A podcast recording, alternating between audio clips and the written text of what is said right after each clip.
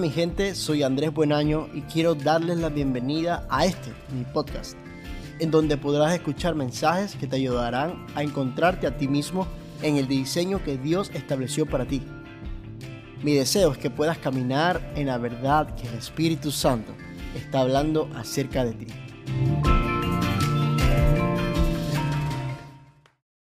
Hola mi gente, ¿cómo estamos? Soy Andrés Buenaño. Qué bueno poder compartir con ustedes una vez más a través de este medio. Y qué bueno también poder tener este nuevo formato, ¿verdad? De grabación de este podcast en donde ustedes pueden verme, podemos eh, tener como un poquito más de interacción. Me, me, gusta mucho, así que déjenme saber si también a ustedes les gusta este nuevo formato. Y para entrar directamente ya al tema que tengo con ustedes hoy, eh, le puse por nombre metanoia. Y esta palabra me encanta porque a quienes hemos venido ya a caminar una nueva vida eh, en el cristianismo, a quienes hemos estado diariamente, constantemente decidiendo seguir a la persona de Cristo. Esta palabra desde el principio nos fue dada y, y el concepto más básico nos fue dado que se refiere a una transformación, ¿cierto? A un arrepentimiento y una transformación en nuestra vida. Pero quisiera profundizar un poquito más y quisiera darte un concepto acerca de esta palabra metanoia para establecer una base, una plataforma. Dice que metanoia viene del griego metanoien, que significa cambiar de opinión, que significa arrepentirse o cambiar de meta, cambiar de dirección, ir más allá de la mente o lo que has pensado. Dice, es un enunciado retórico y teológico.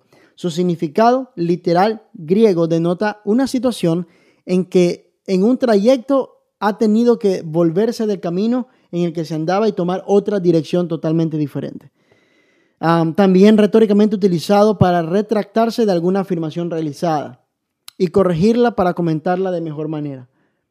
Esta palabra también es usada en la teología cristiana, como les decía, asociando su significado al arrepentimiento. Sin embargo, y a pesar de la connotación que a veces ha tomado, no denota en sí mismo culpa o remordimiento, sino transformación o conversión entendida como un movimiento interior que surge en toda persona que se encuentra insatisfecha consigo misma. Y es que yo creo que este es uno de los conceptos que más se apega a nuestra realidad. Y es que literalmente podemos decir que antes de Cristo estábamos insatisfechos.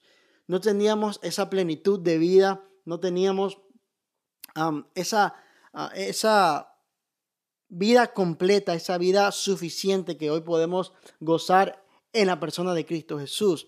Ahora, ¿por qué te digo y por qué te comparto este concepto? Porque necesito hablarte de tres puntos que me parecen importantes y claves para ayudarte y ayudarme también a mí, porque también diariamente estoy caminando en este proceso de transformación. ¿Cómo podemos lograr o de una manera más práctica eh, lograr esta metanoia, esta transformación en nuestra vida. Y como punto número uno quiero decirte que es necesario que tengamos, que tú y yo tengamos un corazón enseñable. Esto significa que tengamos una vida completa de aprendizaje, una vida que esté en continuo perfeccionamiento. Aquel que comenzó la buena obra en nosotros va a perfeccionarla hasta el día de Jesucristo, dice la palabra de Dios. Esto significa que hay algo que todo el tiempo debe morir en nosotros para que todo lo malo, para que todo lo que está fuera y desalineado del propósito de Dios, del diseño de Dios, vaya siendo transformado, vaya siendo restaurado. quiero decirte de que la única forma en que nosotros podamos ser transformados de verdad y ser puestos en el diseño original de Dios es que muera nuestro orgullo, es hacer morir nuestro orgullo, matar el orgullo para poder seguir teniendo la revelación. Esta palabra es una palabra clave en este tema, revelación. La humildad abre literalmente una dimensión de revelación para recibir. El primer Adán, quiero hablarte de él, el primer Adán nace grande. Es decir, no tuvo procesos de formación, de madurez, Um, por eso probablemente se desvió y tomó malas decisiones. Pero el segundo Adán, que es, que es la persona de Jesús, que es nuestro Señor Jesucristo, el segundo Adán nació y creció, siendo formado y siendo guiado por el Espíritu Santo todo el tiempo para no desviarse jamás de su propósito. Qué importante es que tú y yo podamos tener esa misma cualidad y esa misma característica y forma de vivir de la persona de Jesús, de nuestro Señor Jesucristo. Que podamos ser guiados todos los días por el Espíritu Santo para poder ser transformados todos los días en todo aquello que Él nos va revelando que tiene que ser transformado para alcanzar el diseño que Él estableció para nosotros. Hebreos 5.7 dice, y Cristo en los días de su carne, ofreciendo ruegos y súplicas con gran clamor y lágrimas al que le podía librar de la muerte, fue oído a causa de su temor reverente. En otras palabras, nuestro Señor Jesucristo en su humanidad vivió procesos, pero esos procesos lo llevaron a una transformación increíble y una gloria increíble que fue la que alcanzó en su resurrección a través del Espíritu Santo que lo levantó de entre los muertos. Es importante que tú y yo aprendamos a valorar los procesos que vivimos como nuestra escuela de formación y aprendizaje. Tener un corazón enseñable implica abrazar los procesos y no renegar de ellos. Muchas veces renegamos de los procesos, de las pruebas que pasamos y no nos damos cuenta que es necesario que nosotros pasemos por esas pruebas para ser aprobados, para poder llegar al siguiente nivel en el que Dios nos quiere tener. Y eso de eso se trata la metanoia en nosotros, la transformación. Dios nos quiere llevar de una dimensión de nuestra realidad hacia su dimensión, la cual es su verdad. Obediencia para Dios es el mejor sonido de adoración. Quiero decirte que las canciones a Dios le suenan muy bonito, pero mucho mejor suena la canción de obediencia ante los ojos de Dios y ante los oídos de Dios. La obediencia se aprende a través de los procesos que vivimos con el Señor. La obediencia no fue algo que vino en el paquete cuando nacimos, cuando éramos bebés. La obediencia la aprendemos. Jesús aprendió obediencia. Dice que a través de su vida aprendió obediencia. Y así también nosotros a través de los procesos somos capacitados y enseñados en obediencia. Porque nuestra voluntad está siendo sometida y sujetada a su voluntad. Y cuando hacemos eso, entonces somos capaces de establecer el diseño de Dios en nosotros. No nuestra forma, sino la forma de Dios. Y de esta forma somos transformados. Muchas veces los cambios de mente tienen mucho que ver con cambios físicos, con cambios de lugares. En mi experiencia personal puedo decirles de que fue necesario que Dios nos mueva a mí y a mi familia, a mi esposa, de un país a otro país, literalmente, para ser transformados de una manera totalmente diferente, a la cual era diferente a la que ya habíamos vivido, era diferente a la forma de vivir que teníamos antes. Hoy la forma de vida que tenemos, que está sujeta a la voluntad de Dios en obediencia, ha sido algo impresionante que nunca hubiéramos podido nosotros conseguir si estábamos en el mismo lugar donde estábamos. Como parte importante de este primer punto, quiero decirte que es necesario que en todo este proceso de vida que vivimos con Dios, en donde tenemos pruebas, en donde tenemos circunstancias, en donde estamos hablando que debemos tener un corazón enseñable, también debemos tener un corazón quebrantado. Quebrantado en medio de los procesos, quebrantado delante de Dios. Dice su palabra que Él nunca rechaza un corazón contrito y humillado, pero que el altivo Él lo mira de lejos. Si tú quieres tener la forma y, la, y el diseño de Dios en tu vida establecido, quieres vivir el diseño de Dios todos los días de tu vida, muestra siempre un corazón quebrantado delante de Él. Porque Él nunca te va a mirar de lejos. Él siempre te va a abrazar, siempre te va a coger en sus brazos y siempre te va a mostrar el camino. Punto número dos, determinación versus convicción. Determinarse por la palabra de Dios para tomar los pasos que son necesarios, aunque no sean los más seguros. Y esto es clave. A veces pensamos que los pasos que debemos tomar por la fe en Dios van a parecer seguros, pero tengo que decirte que muchas veces van a parecer inseguros, porque no están dentro de nuestra lógica, porque no van a, depender de nuestro entendimiento o nuestro razonamiento.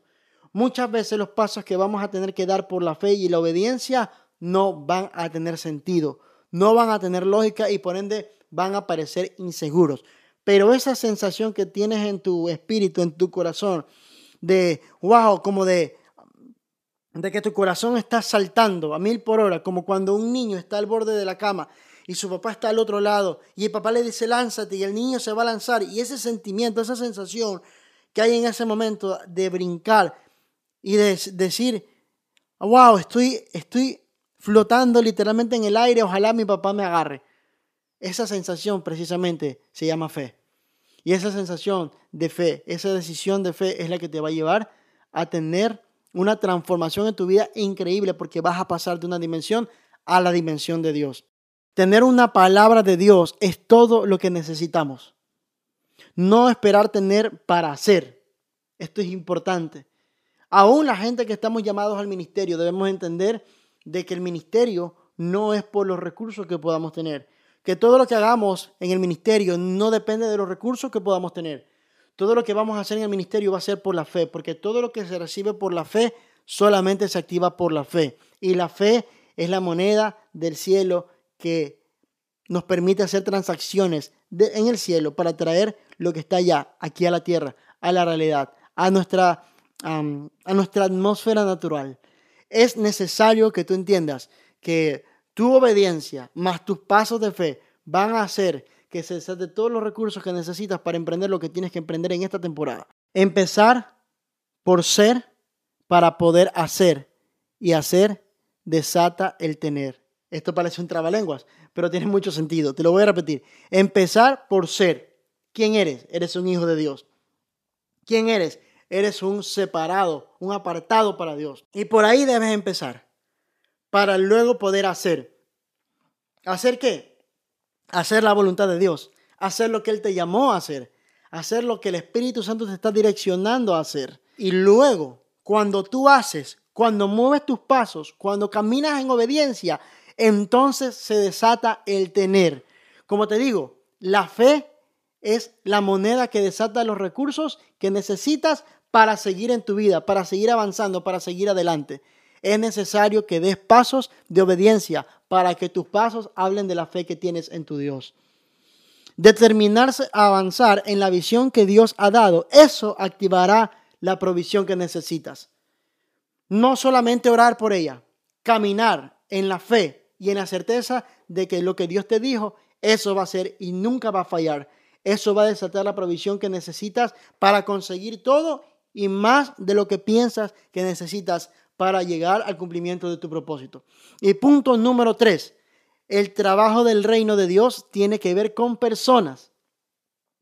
Todo lo que hacemos para Dios tiene que ver con personas. Entonces vamos a poder dar de gracia lo que recibimos de gracia. El fruto no es para nosotros mismos, sino para que otros coman de él. Mi salvación no es para estar en un templo e ir solamente al cielo, sino que yo traiga el cielo a la tierra. Esto se trata de servir al prójimo. Esto se trata de llevar el cielo hacia otras personas para que sean inundadas, para que sean transformadas y para que puedan caminar en la misma verdad que tú y yo estamos caminando en Cristo Jesús. Y termino con esto. El poder de la impartición es multiplicar y reproducir todo lo que eres en otras personas. Repito, el poder de la impartición es multiplicar y reproducir todo lo que tú eres en otras personas. Esa es la forma en cómo somos transformados para ser de transformación para otros.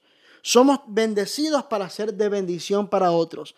Es necesario que dejemos ya entonces de pensar solamente en nuestros intereses personales y comenzar a ver por los intereses del reino. Cuando vemos por los intereses del reino y trabajamos por los intereses del reino, entonces otros son bendecidos, otros son transformados. Pero primero porque nosotros fuimos transformados, porque nosotros tuvimos el entendimiento suficiente para saber caminar aquí en esta tierra basados en, lo, en el propósito que Dios nos ha dado, en las palabras que Dios nos ha dado y en el cumplimiento de esas palabras porque no solamente Dios habla, sino que Dios cumple, pero Dios cumple en el momento en el que nosotros caminamos en las palabras que Él ha dado a nuestra vida. Espero que haya sido de bendición este mensaje para tu vida, que te impulse, que te anime a caminar de una manera diferente, que puedas hoy hacer una pausa en tu vida. Si estás en tu carro, que puedas estacionar tu automóvil, que si estás en tu habitación, si estás ahí en tu oficina, estás escuchando este mensaje en el baño o donde sea que tú estés, puedas hacer una pausa en tu vida y puedas reconocer estos tres puntos. Y si estos tres puntos están activados en tu vida, yo estoy seguro y estoy convencido de que hay transformación continua en tu vida y que hoy estás caminando en el propósito que Dios tiene contigo y para con los demás a través de ti. Te bendigo y será hasta una próxima ocasión. Gracias por escucharme, por verme. Gracias por compartir este mensaje con otras personas. Yo sé que de a poquito vamos creciendo. Gracias a todos los que están sumándose a esta gran familia, a esta gran comunidad. Comparte este video, este mensaje a todas las personas con las que tú estás compartiendo, conviviendo, tu familia, tus amigos, todos aquellos que necesitan escuchar este mensaje. Yo te animo a que puedas compartirlo y ayudarme a llevar este mensaje, esta verdad a otras personas y así podamos establecer el reino de Dios y su verdad en nuestra generación. Te bendigo y hasta una próxima ocasión. Bye.